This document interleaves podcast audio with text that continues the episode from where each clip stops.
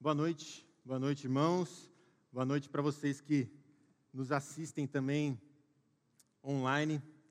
Ah, é um privilégio poder estar aqui hoje para compartilhar da palavra de Deus com vocês.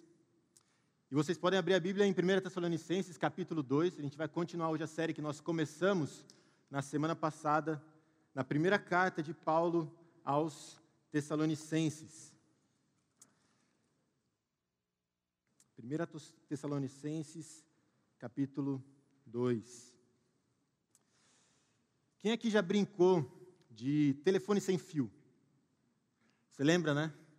Você, alguém pensa numa frase, aí você tem um grupo de pessoas, essa pessoa vai falar essa frase para um, que vai falar para o outro, que vai falar para o outro. E a ideia é que no final, a mesma mensagem que começou, chegue da mesma forma, exatamente igual. Mas se você já brincou de telefone sem fio, você sabe que nem sempre o final é igual ao começo, né? Às vezes por algum ruído, algum barulho, alguma coisa, cara, não ouvi direito, você não consegue transmitir exatamente a mesma mensagem. E às vezes tem aquele cara que gosta de ser o engraçadinho que quer atrapalhar a brincadeira, né? É o cara que fala uns negócios nada a ver, que tenta atrapalhar tudo. E aí o restante do grupo vai tentar reconstruir aquela mensagem e tentar fazer com que a mensagem chegue da forma correta no final. O texto que a gente vai ler hoje fala sobre, entre aspas aqui, né, um telefone sem fio gospel. O apóstolo Paulo vai falar para aquela igreja e para nós também hoje sobre a importância do ministério da palavra, sobre como é essencial para a nossa fé e para o progresso do reino de Deus que nós passemos adiante de forma fiel aquilo que nós recebemos que foi o que Paulo falou em 1 Tessalonicenses capítulo 1, que a gente ouviu com o pastor Sasser semana passada, e que nós somos relembrados também em Gálatas hoje pela manhã na IBD. O Sasser falou que enquanto a mensagem foi proclamada de forma fiel, nós temos esperança. E é nossa responsabilidade, como discípulos fiéis de Cristo, transmitir de forma fiel a mensagem para outras pessoas, para que a mensagem de fato continue sendo proclamada de forma fiel, que pessoas continuem sendo transformadas pela mensagem de Deus. Então, semana passada a gente viu né, Paulo falando sobre como o povo recebeu o Evangelho. A gente foi lembrado de que o ponto de partida da nossa jornada é uma fé operosa. E é muito interessante e forte o fato de que, logo depois de falar sobre um povo que recebeu o Evangelho, Paulo fale sobre como esse povo deve transmitir aquilo que eles receberam. O povo recebeu o Evangelho com fé, e deveria transmitir o Evangelho de forma fiel. E é isso que eu quero. Opa! É isso que eu quero uh, que você entenda quando eu falar ministério da palavra. Transmitir aquilo que você recebeu do Senhor de forma fiel. De fato, algumas coisas que a gente vai ler aqui são específicas do ministério de Paulo, situações que ele passou, coisas relacionadas até ao fato dele ser apóstolo. Mas os princípios que ele traz sobre um ministério fiel da palavra, todos os princípios, se aplicam ao meu e ao seu ministério como cristãos. Independente da sua profissão, do seu estado civil, da sua idade. Antes de tudo, nós somos discípulos de Cristo. Isso significa que a nossa tarefa primária é fazer discípulos. E fazer discípulos só acontece através do ministério da palavra.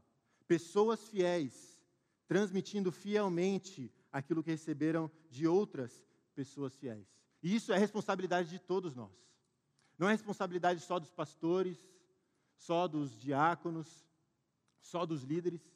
É responsabilidade de cada discípulo de Jesus fazer outros discípulos de Jesus. É o que a gente vê lá em Mateus 28. E de fazer discípulos de todas as nações, batizando-os e ensinando todas as coisas. Todos nós, como discípulos de Cristo, precisamos entender a nossa missão de fazer discípulos. E nesse trecho, 1 Tessalonicenses capítulo 2, versículos 1 a 12, que é o nosso texto de hoje, Paulo vai nos mostrar cinco marcas de um ministério fiel da palavra.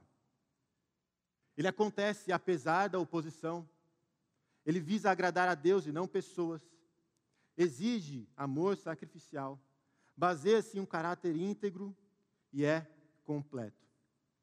Então vamos ler o texto juntos aqui. e em seguida caminhar por cada uma dessas marcas, entendendo o que, elas significam e as implicações delas para nós. 1 Tessalonicenses capítulo 2. Irmãos, vocês sabem muito bem que a nossa chegada no meio de vocês não foi em vão. Pelo contrário, apesar de maltratados e insultados em Filipos, como vocês sabem, tivemos ousada confiança em nosso Deus para anunciar a vocês o Evangelho de Deus em meio a muita luta. Pois a nossa exortação não procede de erro ou de intenções impuras, nem se baseia no engano. Pelo contrário, visto que fomos aprovados por Deus a ponto de Ele nos confiar o Evangelho, assim falamos, não para agradar as pessoas, e sim para agradar a Deus que prova o nosso coração. A verdade, como vocês sabem, é que nunca usamos de linguagem de bajulação, nem de pretextos gananciosos. Deus é testemunha disso.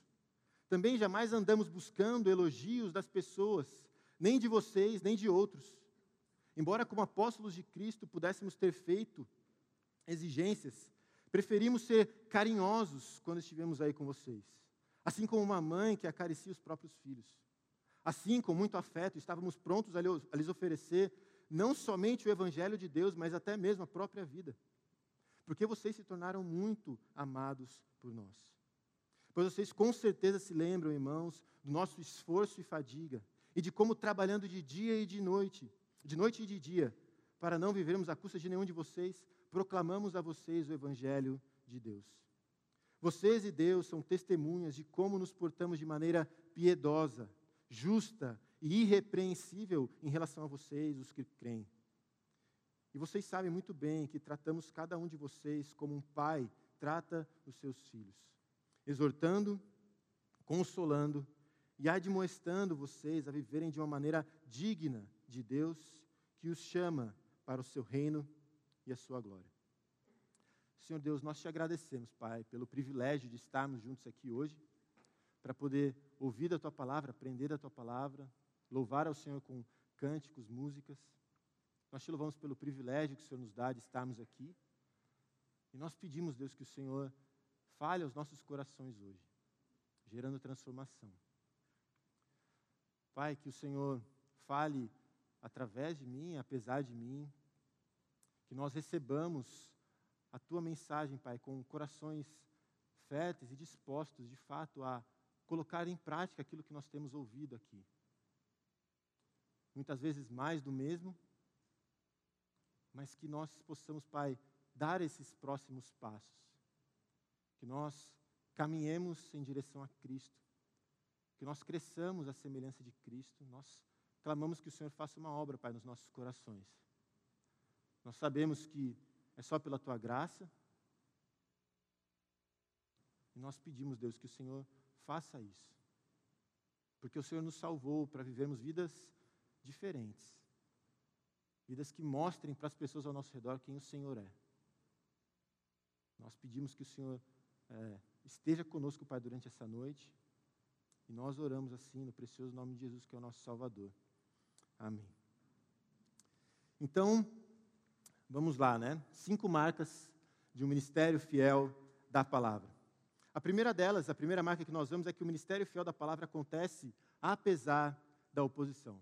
Paulo ele fala sobre uma situação específica que aconteceu em Filipos aqui, e que é narrada em Atos capítulo 16, versículos 11 a 39. Então você pode abrir, por favor, em Atos capítulo 16. A gente não vai ler todo o texto, mas eu quero caminhar com vocês por aqueles versos para a gente ver sobre o que, que Paulo está falando aqui, que perseguição e oposição foi essa que aconteceu, qual que é o, o contexto aqui do que Paulo está falando. Né?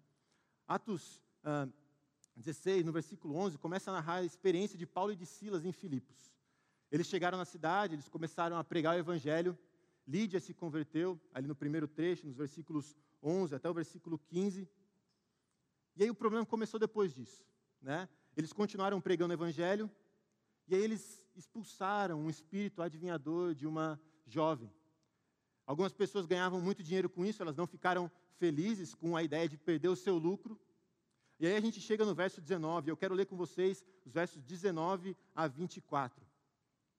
Atos 16, 19 a 24. Quando os donos da jovem viram que se havia desfeito a esperança do lucro, agarraram Paulo e Silas e os arrastaram para a praça, à presença das autoridades.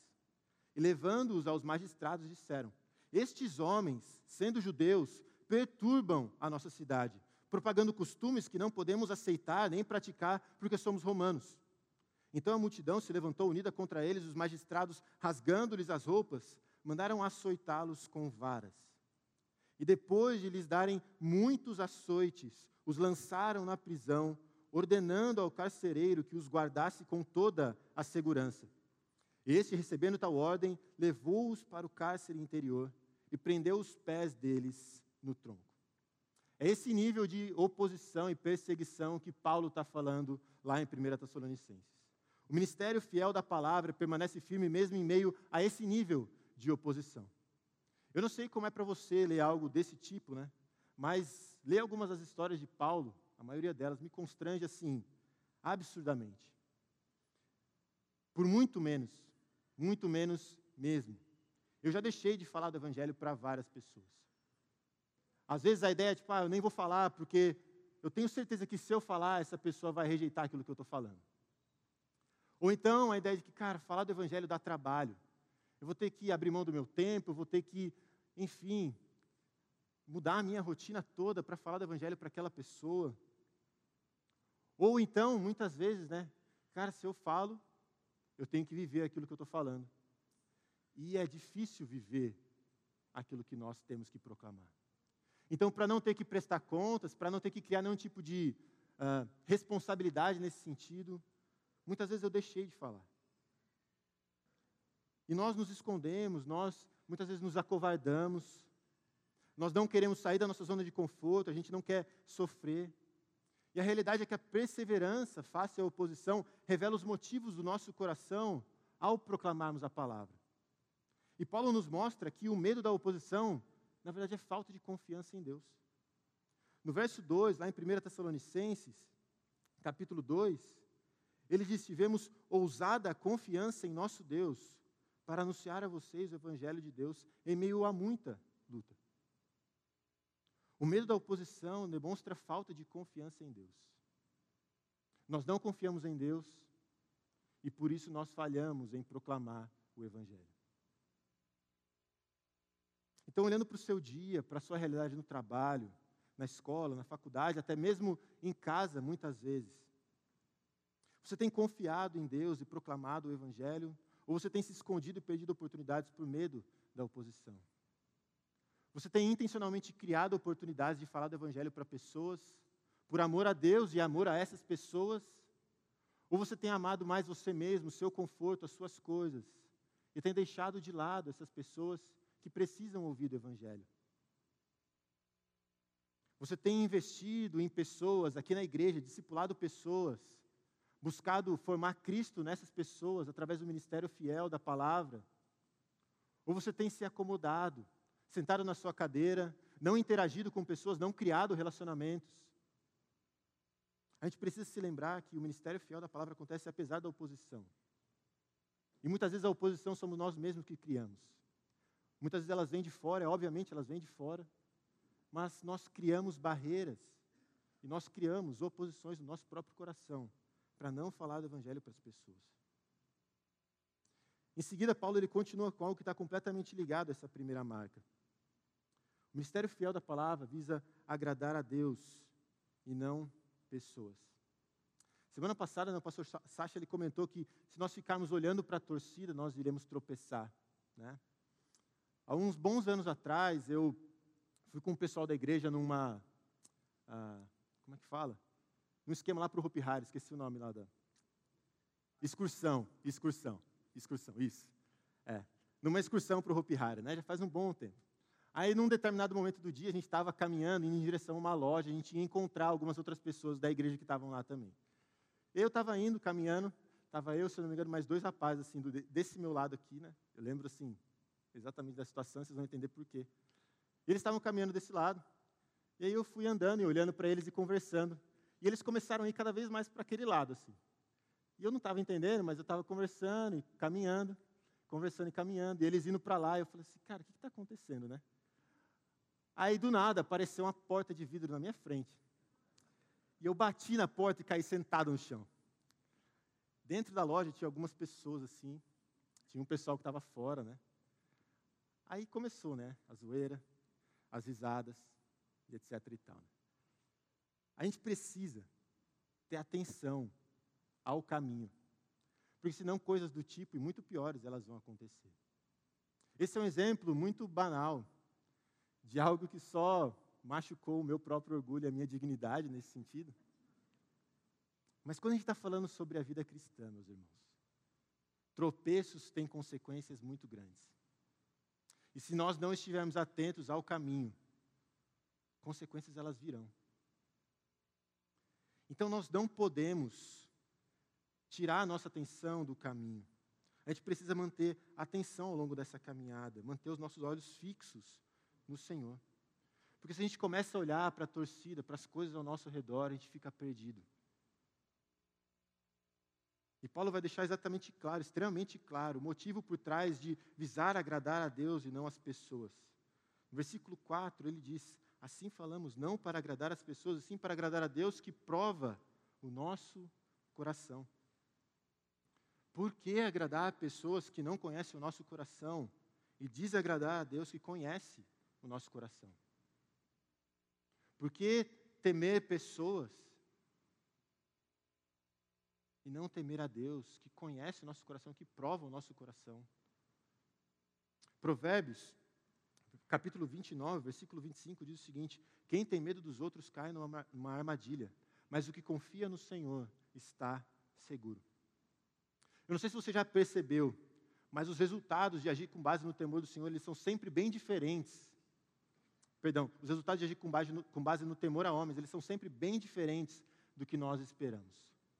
A gente espera segurança, mas nós sentimos insegurança. A gente espera satisfação, mas a gente sente que tem algo faltando.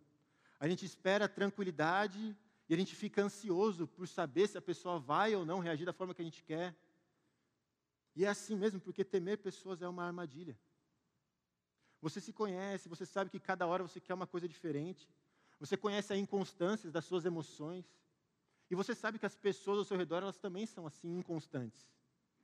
E porque você sabe, você sabe que é só uma questão de tempo até a aprovação das pessoas se tornar reprovação. E aí o que acontece?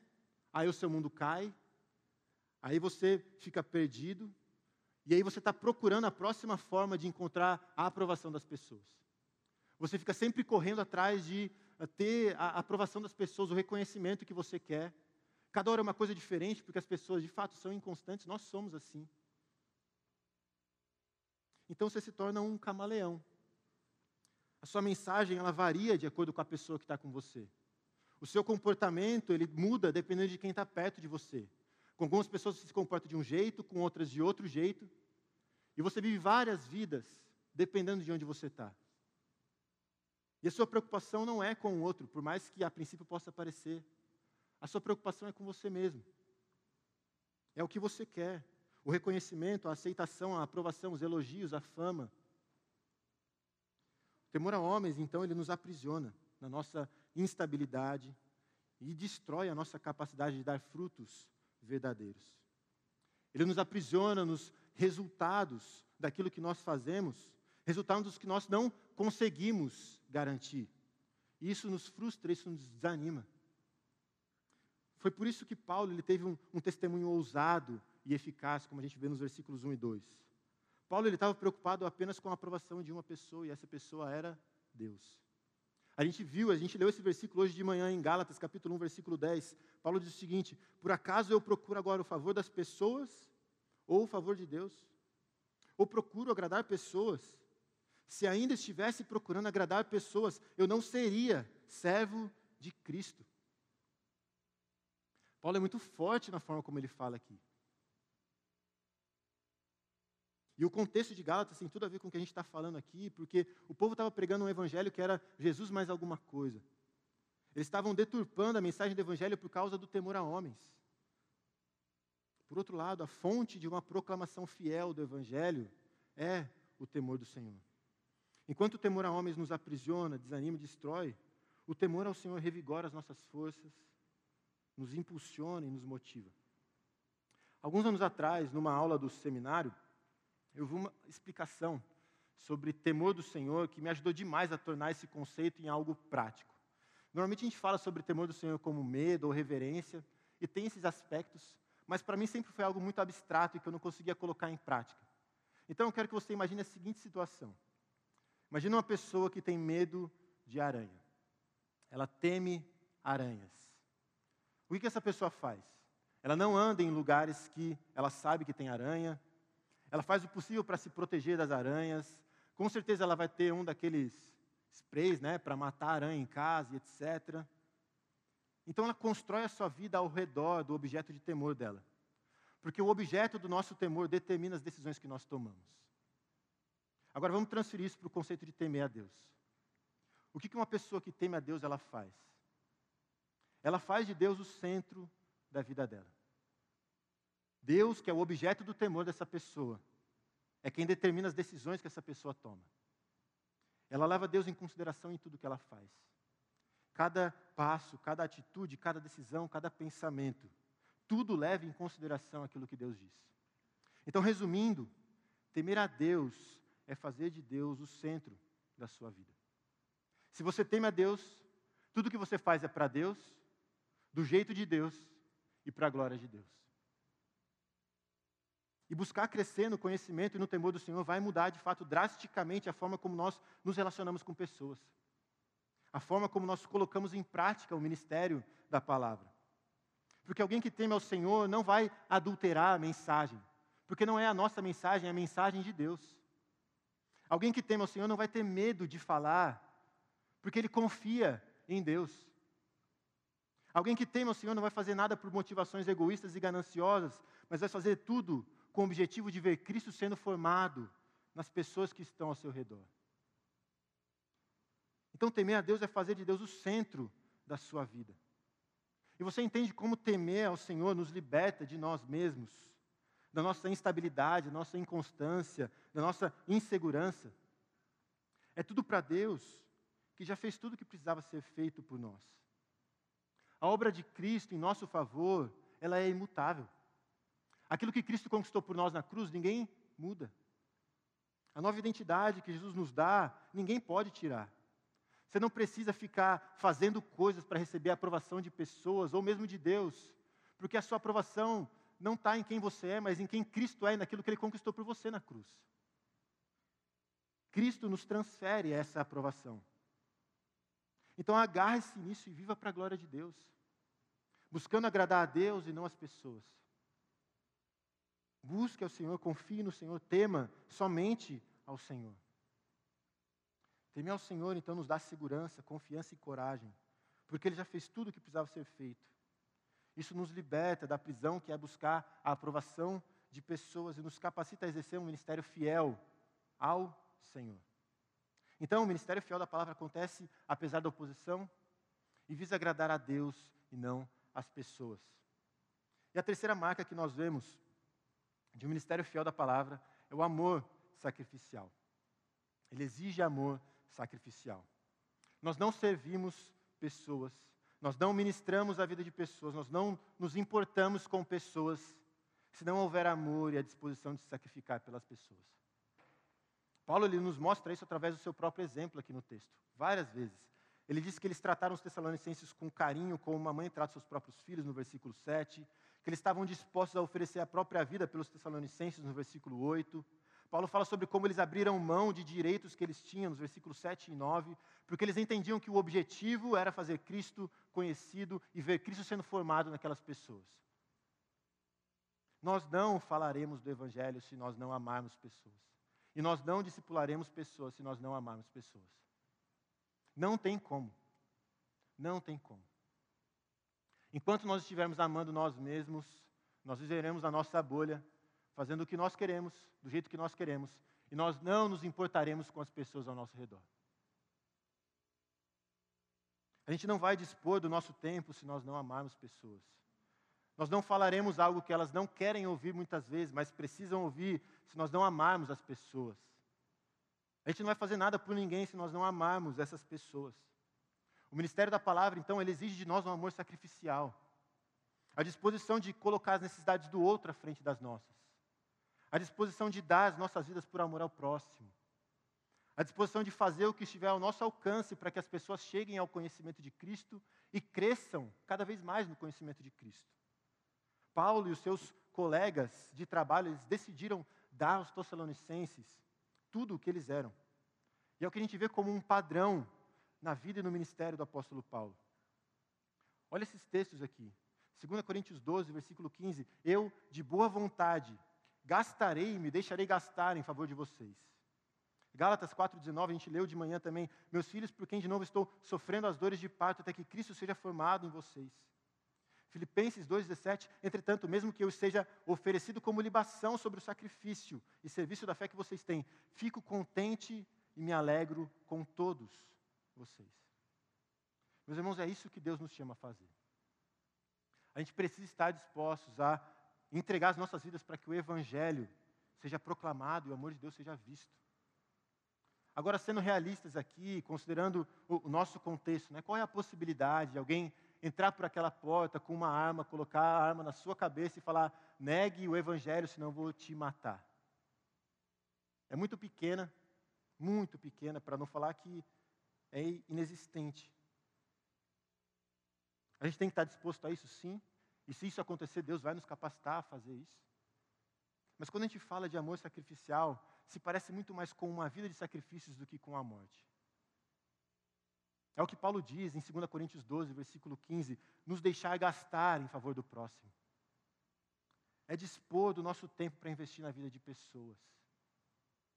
É você, homem maduro, olhar para um jovem, um adolescente que às vezes está batendo cabeça ou que não sabe muito bem o que, fazer da vida, colar nele e perguntar: cara, como é que eu posso te ajudar? Como é que eu posso orar por você? Você está precisando de ajuda para alguma coisa? Você quer caminhar junto? Quer fazer um discipulado? É você, moça, jovem, adolescente, perguntar para uma mãe com filhos pequenos se você pode ajudar em casa com as crianças enquanto a mãe descansa um pouquinho enquanto ela sai para fazer alguma coisa com as amigas dela. É olhar para as pessoas ao nosso redor, buscando necessidades e se dispor a suprir essas necessidades. É dispor do nosso tempo. Um recurso tão precioso que Deus nos deu para que a gente sirva pessoas. O nosso tempo não é nosso, ele é de Deus. E a gente deve usar para a glória de Deus, servindo pessoas. Então é parar de olhar para como as pessoas podem me servir e começar a olhar para as pessoas pensando como eu posso servir aquela pessoa. É amar pessoas. Amar pessoas, se importar com os outros, estar atento às necessidades dos outros. Quando foi a última vez que você perguntou para uma pessoa como você podia orar por ela e realmente orou por ela? Com que frequência você fala do Evangelho para alguém? Fala sobre a palavra de Deus com alguém? Compartilha como tem sido o seu tempo devocional com alguém? Quanto das suas orações são sobre você e quanto são sobre outras pessoas, orando para que Deus trabalhe na vida de outras pessoas. As oportunidades de amar, elas são infinitas. Mas todas elas exigem sacrifício de nós. E esse é o ministério da palavra acontecendo. É o discípulo de Jesus vivendo como seu mestre. É o que Paulo resume para nós em Efésios 5, versículos 1 e 2. Portanto, sejam imitadores de Deus como filhos amados e vivam em amor, como também Cristo nos amou e se entregou por nós, como oferta e sacrifício de aroma agradável a Deus. Vivam em amor, como também Cristo nos amou e se entregou por nós. O ministério da palavra, então, ele não vai acontecer se nós não amarmos sacrificialmente uns aos outros. Em seguida, a quarta marca de um ministério fiel da palavra é que ele se baseia em um caráter íntegro. O nosso caráter, ele vai dar autoridade e credibilidade para a mensagem que nós transmitimos, ou vai destruir aquilo que nós falamos. Você lembra daquele conto do pastor e do lobo? Você lembra aquela historinha? É. Tinha um pastor que estava lá com as ovelhas, estava meio entediado. Ele decidiu fazer uma brincadeira. Ele começou a gritar: lobo, lobo. Aí o pessoal da aldeia veio, não tinha lobo. Ele achou aquilo máximo, as pessoas não gostaram, obviamente. Ele continuou fazendo. Até que um certo dia, o que aconteceu? O lobo apareceu. Ele começou a gritar: lobo, lobo. Lobo, lobo. ninguém veio. Caráter questionável daquele pastor fez com que a sua mensagem fosse ignorada por aqueles que ouviram os gritos dele. Da mesma forma, a credibilidade que nós falamos está diretamente ligada ao nosso caráter. Talvez, eu diria até que provavelmente, alguns de nós não impactemos as pessoas ao nosso redor, porque mesmo que nós falemos as palavras certas, a nossa vida diz exatamente o contrário daquilo que a gente está falando. Alguém que não conhece a Cristo vai olhar para a sua vida, vai ver que é muito parecida com a dele. Por que, que ele vai querer um compromisso se isso não vai fazer diferença na forma como ele vive, nas esperanças, nas expectativas que ele tem, no propósito de vida dele. Se a vida dele vai continuar igual, por que assumir esse outro compromisso? Se ele não vê na sua vida algo que seja completamente diferente do que ele vive, aquilo que você fala vai muito provavelmente entrar por um lado e sair pelo outro. E talvez você não fale por isso. Você sabe que se você falar, você vai ter que viver aquilo que você está falando. E você não quer essa responsabilidade. Você quer a sua zona de conforto. Você quer ficar tranquilo. Você não quer pessoas olhando e cobrando você. Porque acontece isso também, né? Quando você fala algo, as pessoas sabem, né? Poxa, ele é crente. Aí eles ficam ligados, porque a primeira coisa que você fizer de errado, o que, que eles vão fazer? Eles vão chegar e vão falar: Poxa, mas você não é crente? Aproveite dessas oportunidades para pedir perdão e mostrar como nós também precisamos de Deus para caminhar. Nós não somos perfeitos. Mas o que a gente vê aqui no texto é que a integridade de Paulo era óbvia para aqueles que estavam olhando. O caráter de Paulo era inquestionável e irrepreensível. No versículo 1, vocês sabem muito bem. No versículo 4, 4 fomos aprovados por Deus. Versículo 5, como vocês sabem. Versículo 9, pois vocês com certeza se lembram. Versículo 10, vocês e Deus são testemunhas de como nós nos portamos. As pessoas elas não tinham como ignorar aquilo que Paulo falava, porque elas viam exatamente aquilo que ele falava na vida dele. Elas podiam não concordar com o que ele falava, mas elas não tinham como não ver aquilo que ele falava. A vida de Paulo gritava aquilo que ele proclamava. E essa é uma lição importante para nós. Discípulos de Jesus vivem como seu mestre. Cristãos se parecem com Cristo. Cristãos se parecem com Cristo. As pessoas precisam olhar para nós e ver Jesus. Foi para isso que ele nos salvou. Para que ele seja visto em nós e as pessoas sejam transformadas pela mensagem do Evangelho, que elas veem como algo verdadeiro nas nossas vidas.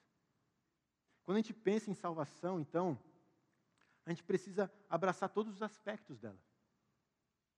Três momentos aqui precisam vir a nossa mente. Três palavrinhas que não podem ser deslocadas uma da outra. A gente até cantou sobre isso hoje, né? Justificado eu fui, santificado eu sou, glorificado serei. São três aspectos diferentes da nossa salvação. A gente tem um aspecto passado aqui. Nós somos escolhidos na eternidade passada, Efésios 1:4. Nós somos adotados na família de Deus, Efésios 1:5. Nós somos feitos filhos de Deus, declarados justos, 2 Coríntios 5:21. Não existe mais condenação, Romanos 8:1, nós somos perdoados por Deus. Ele nos redimiu dos nossos pecados, Colossenses 1:14. Jesus nos salvou pela graça, por meio da fé, isso não vem de nós, Efésios 2, 8 a 9. Esse é o aspecto passado da nossa salvação. Tem também um aspecto futuro aqui. Nós seremos preservados pelo Senhor, ninguém nos tira da sua mão, 2 Coríntios 1, 21. Nós seremos completamente transformados, a nossa glorificação a gente vai passar toda a eternidade na presença do Senhor, Romanos 8, versículo 30. A glorificação é esse somatório, né? a realização de todas as bênçãos que Deus promete para nós, tudo que nós somos nele, tudo que nós estamos sendo feitos nele, tudo que nós esperamos nele, tudo isso vai ser consumado perfeitamente. Esse é o aspecto futuro da nossa salvação. E esses dois aspectos, né, o passado e o futuro, nós assim abraçamos com muita facilidade com muita facilidade. A gente não tem dificuldade em aceitar esses dois aspectos. Eles são muito bons, maravilhosos, nós dizemos amém para tudo isso, glória a Deus por isso. Mas existe também um aspecto presente da nossa salvação, que a gente não pode esquecer ou ignorar. A nossa santificação, que é como a gente chama esse aspecto presente da nossa salvação, não é meramente um subproduto da nossa salvação, é parte do que significa ser salvo. Abre comigo, por favor, em 2 Coríntios 5, a gente vai ler os versículos 15 a 17. 2 Coríntios 5, versículos 15 a 17.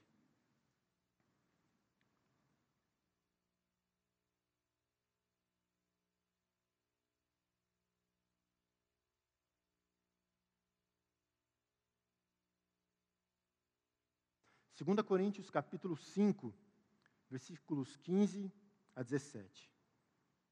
E ele, Cristo, morreu por todos, para que os que vivem não vivam mais para si mesmos, mas para aquele que por eles morreu e ressuscitou. Assim que nós, daqui por diante, a ninguém conhecemos segundo a carne. E se antes conhecemos Cristo segundo a carne, já agora não o conhecemos deste modo. E assim, se alguém está em Cristo, talvez seja uma nova criatura, é assim que está na sua Bíblia? Talvez, se essa pessoa quiser, ela vai ser uma nova criatura, mas talvez ela não seja, porque talvez ela não queira. Ela só quer ser salva, ela só quer a glorificação, mas talvez ela não queira essa parte da nova criatura. É assim que está escrito? E assim, se alguém está em Cristo, é nova criatura. As coisas antigas passaram, eis que se fizeram novas. Em outras palavras, meus irmãos, não existe ser salvo sem ser santificado. Porque a gente está unido a Cristo na sua morte, a nossa velha natureza foi crucificada com Ele, para que o corpo do pecado seja destruído e não sejamos mais escravos do pecado. Romanos capítulo 6, versículo 6. Porque a gente está unido a Cristo na sua ressurreição, nós somos capazes de andar em novidade de vida, Romanos 6,4, e estarmos vivos para Deus em Cristo Jesus, Romanos 6,11. Recentemente eu ouvi um pastor falando algo extremamente simples, mas muito profundo. Infelizmente eu não lembro quem foi, nem onde eu ouvi isso. Mas ele disse o seguinte: existe muita diferença entre um discípulo de Efésios 2, 8 a 9 e um discípulo de Efésios 2, 8 a 10. Existe muita diferença. A gente não pode abraçar a parte do salvo pela graça por meio da fé, isso não vem de nós sem abraçar também o fato de que nós fomos criados em Cristo Jesus para as boas obras, as quais Deus de antemão preparou para que nós andássemos nelas. Não dá para fazer isso, não funciona assim. Tudo isso é a nossa salvação. É por isso que Paulo chama os Tessalonicenses a andarem de maneira digna, no versículo 12, capítulo 2 de 1 Tessalonicenses. Algo que é extremamente comum, inclusive nas cartas de Paulo justamente porque ele sabia que a santificação é algo natural e esperado de um cristão. Em Efésios capítulo 4, versículo 1, ele diz o seguinte: Por isso eu, o prisioneiro no Senhor, peço que vocês vivam de maneira digna da vocação a que foram chamados. Filipenses 1, 27, acima de tudo, vivam de modo digno do Evangelho de Cristo. Colossenses 1, 10, dessa maneira poderão viver de modo digno do Senhor para o seu interagrado. Um cachorro faz coisas de cachorro. Ele corre, ele late, né? Essas coisas de cachorro. Um pardal faz coisas de pardal. Ele voa, ele assovia, etc. Agora você que tem um cachorro, imagina que você chega na sua casa e você vê o seu cachorro voando e assoviando. Tão estranho quanto essa cena é um cristão que não dá frutos. Nós somos criados para isso. Deus nos salvou para isso. Então, o cristão ele vive de acordo com quem ele é, de modo digno do Senhor. Tão estranho quanto uma cena de um cachorro voando e assoviando, ou de um pardal correndo e latindo. É um cristão que não produz boas obras, que não apresenta um caráter como de Cristo. É por isso que esse ano a gente tem batido tanto nessa tecla de dar o próximo passo em direção a Cristo. A gente é chamado a continuamente fazer isso dar passos em direção a uma vida santa, uma vida digna do Senhor. E um dos motivos para a gente buscar isso é porque impacta a transmissão da mensagem que nós somos chamados a transmitir para as pessoas. Não existe credibilidade em uma mensagem que não condiz com o caráter do mensageiro. Simplesmente não existe. A gente não quer que as pessoas ouçam e encarem o que a gente fala, como elas encaram, por exemplo, discurso de político, né? Ninguém acredita no que eles falam, ninguém dá bola, eles prometem, nunca fazem as coisas, aí já era, perde a credibilidade. E a gente acaba assistindo horário político só para dar risada de umas peças que a gente vê lá, né? A nossa mensagem ela não pode ser encarada assim. Nós queremos que a nossa mensagem tenha credibilidade. E para isso nós precisamos de um caráter aprovado e íntegro. Um caráter irrepreensível, como a gente vê aqui Paulo falando no texto. Isso não quer dizer que é um caráter perfeito. Não é esse o ponto. Mas é alguém que de fato vive aquilo que proclama. Alguém que coloca em prática as implicações de ter crido na mensagem do Evangelho. E, finalmente, a quinta marca de um ministério fiel da palavra é que ele é completo, tanto na forma quanto no conteúdo. A forma é completa porque envolve exortação, consolação, admoestação, instrução. Todos têm o seu momento aqui. Paulo vai repetir essa mesma ideia em 1 Tessalonicenses capítulo 5, versículo 14. Também exortamos vocês, irmãos, aqui, admoestem, admoestem os que vivem de forma desordenada, consolem os desanimados, amparem os fracos e sejam pacientes com todos. Eu confesso que a minha tendência é ser bem duro e partir sempre para a exortação. Eu sempre acho que a pessoa precisa de uma leve paulada para poder continuar caminhando. Esse é o meu perfil. Né? E normalmente eu também assumo que a pessoa já sabe tudo o que ela precisa saber. Então eu vejo alguém desanimado, eu chego, o cristão deve ser grato, né? Porque Deus manda a gente ser grato. E infelizmente, eu já perdi pessoas e machuquei pessoas por causa disso. Porque existem momentos em que o nosso papel vai ser de encorajar essas pessoas. Existem momentos que vai ser de consolar pessoas. Existem momentos, sim, que vão ser para exortar, demonstrar, instruir. Mas cada um desses tem o seu momento. E assim as coisas vão caminhando. Talvez a sua dificuldade seja diferente da minha. Talvez você seja um cara que encoraja, inclusive quando a pessoa está fazendo algo errado. Não é para ser assim também. Talvez a sua dificuldade seja, na verdade, tipo, eu não faço nada. E você esteja pecando pela omissão em assumir a sua responsabilidade para com seus irmãos. Você vê algo que deve ser corrigido, você não fala. Você vê uma oportunidade, oportunidade de encorajar e consolar alguém, você não faz. Todos nós podemos e devemos crescer no exercício de um ministério completo, que entende o momento de exortar, o momento de encorajar, o momento de consolar, o momento de instruir e assim por diante. E o conteúdo é completo porque ele fala não só sobre o que nós devemos fazer, mas também sobre o que Cristo fez e aquilo que nos espera no futuro. A nossa mensagem ela precisa ser completa. A gente precisa tomar muito cuidado com isso. A gente não pode falar da cruz sem falar da esperança que ela traz lá na frente e também das implicações de crer naquilo que está sendo falado. A mensagem do Evangelho tem implicações enormes para todo mundo que ouve essa mensagem. A gente não pode falar sobre as implicações do Evangelho sem falar do Evangelho em si. Jesus Cristo, morto e ressurreto, no nosso lugar. Então, tudo que nós fazemos, inclusive o ministério da palavra, é motivado, impulsionado e capacitado pelo Evangelho pela vida e obra de Cristo na cruz do Calvário. A gente viu também isso hoje de manhã. O Evangelho não é só a porta de entrada, o Evangelho é tudo que nós temos. Se Cristo não tivesse nascido de uma virgem, vivido uma vida perfeita, sem nenhum pecado, o sacrifício dele não seria suficiente. E ele não seria um exemplo perfeito para nós. Se Cristo não tivesse morrido na cruz, a gente ainda carregaria a culpa pelos nossos pecados, a gente não teria a, a nossa dívida eterna paga. Se Cristo não tivesse ressuscitado, a morte não teria sido vencida, a vida eterna não existiria, e a gente nunca teria um relacionamento com Deus. Mas graças a Deus não foi assim. Cristo veio. Ele viveu uma vida completamente perfeita, sem cometer um único pecado sequer. Ele morreu a morte que nós merecíamos na cruz. Ele pagou o preço por todos os nossos pecados. E ele ressuscitou ao terceiro dia, nos dando a possibilidade de ter uma nova vida, de termos um relacionamento pessoal com Deus, de termos a esperança da vida eterna. E de um dia, quando Ele voltar, viver em um reino justo e perfeito, onde não haverá mais choro, mais dor, mais pecado. Onde nós desfrutaremos para sempre da presença perfeita do nosso Senhor e Salvador Jesus Cristo. Essa é a realidade que nos move. Os discípulos de Jesus são movidos pela mensagem do Evangelho.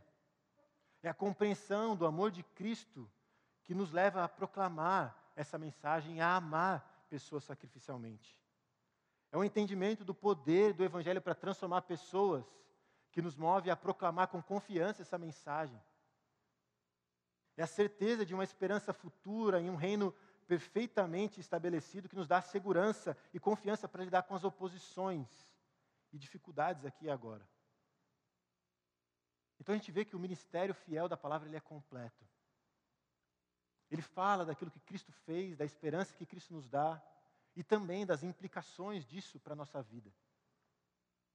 Então essas são as cinco marcas de um ministério fiel da palavra que a gente vê aqui em 1 Tessalonicenses capítulo 2, de 1 a 12.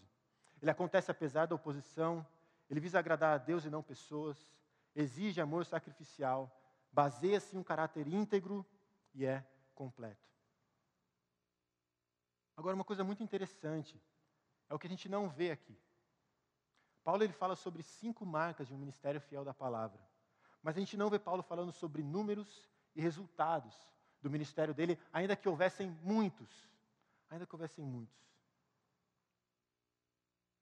O que ele defende é a integridade do seu ministério, a fidelidade com que ele fazia aquilo que Deus o chamou a fazer.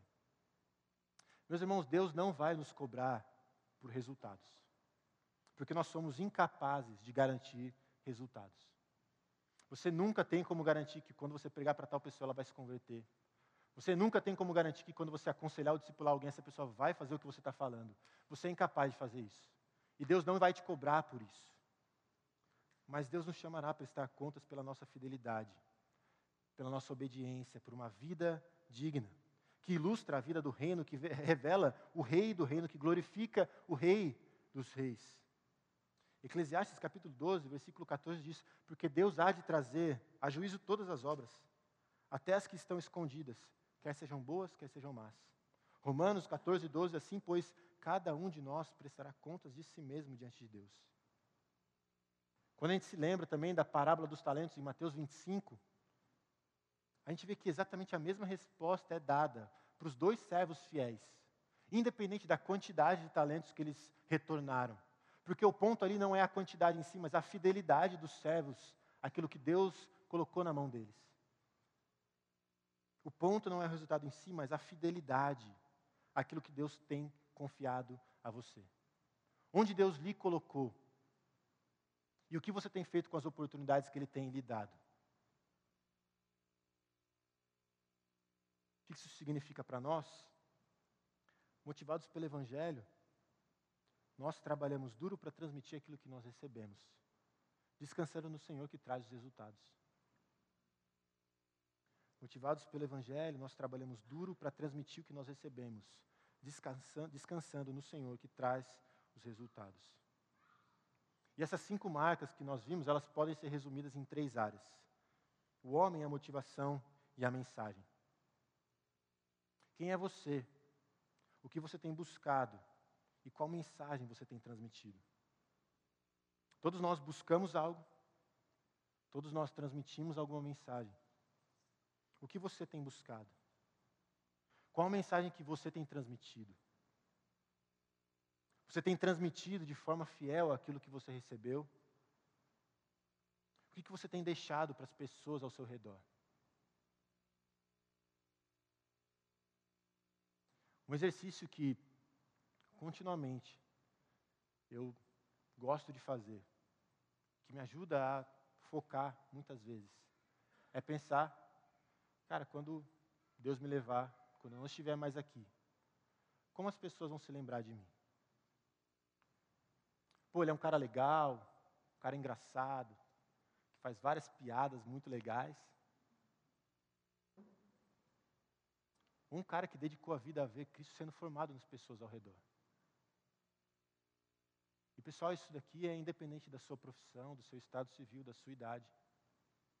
Você é um advogado, cria oportunidades para falar de Cristo, para discipular pessoas. Você é um médico da mesma forma, engenheiro da mesma forma, mãe com os filhos em casa, filhos com os amigos na escola. Deus te colocou num lugar específico. E é porque Ele quer que você faça a diferença lá. eu, os pastores aqui, a gente não vai conseguir entrar no seu trabalho, na sua escola, na sua faculdade. As pessoas não vão ver a nossa vida como elas veem a sua vida. Isso tem um impacto enorme. Nós somos chamados a ser fiéis onde Deus nos colocou, para que a gente impacte pessoas para a glória de Deus.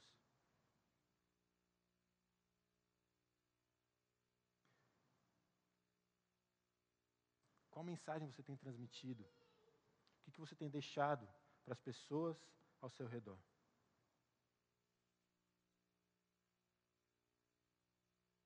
Meus irmãos, a minha oração e o meu desejo para todos nós,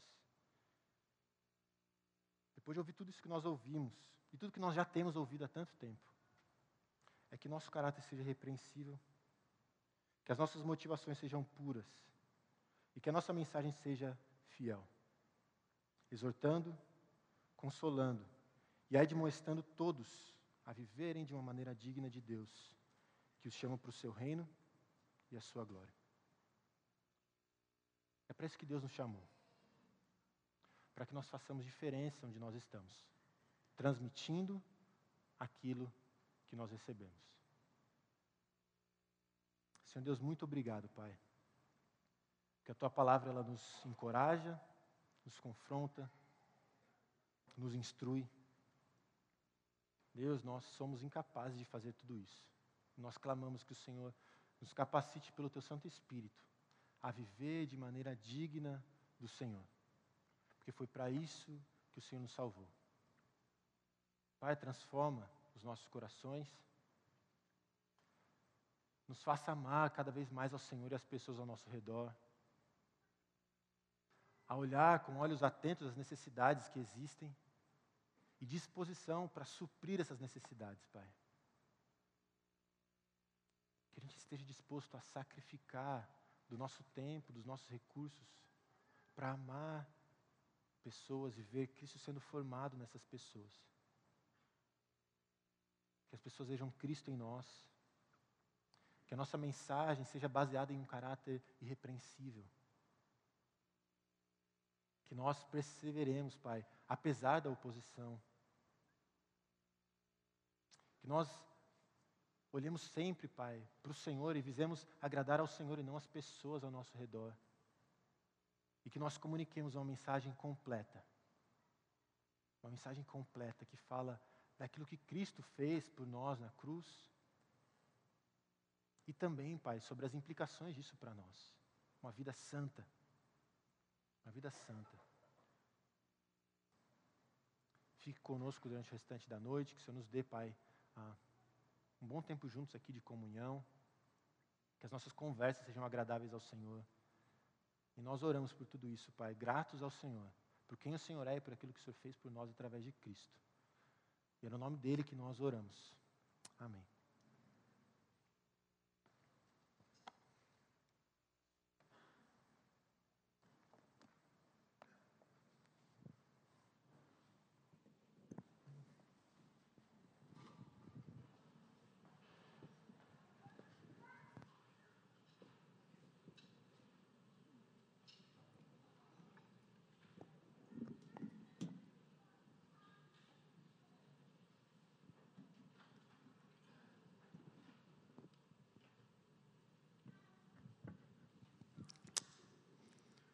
Convido você a ficar de pé, nós vamos cantar, mas essa música aqui, de certo modo, é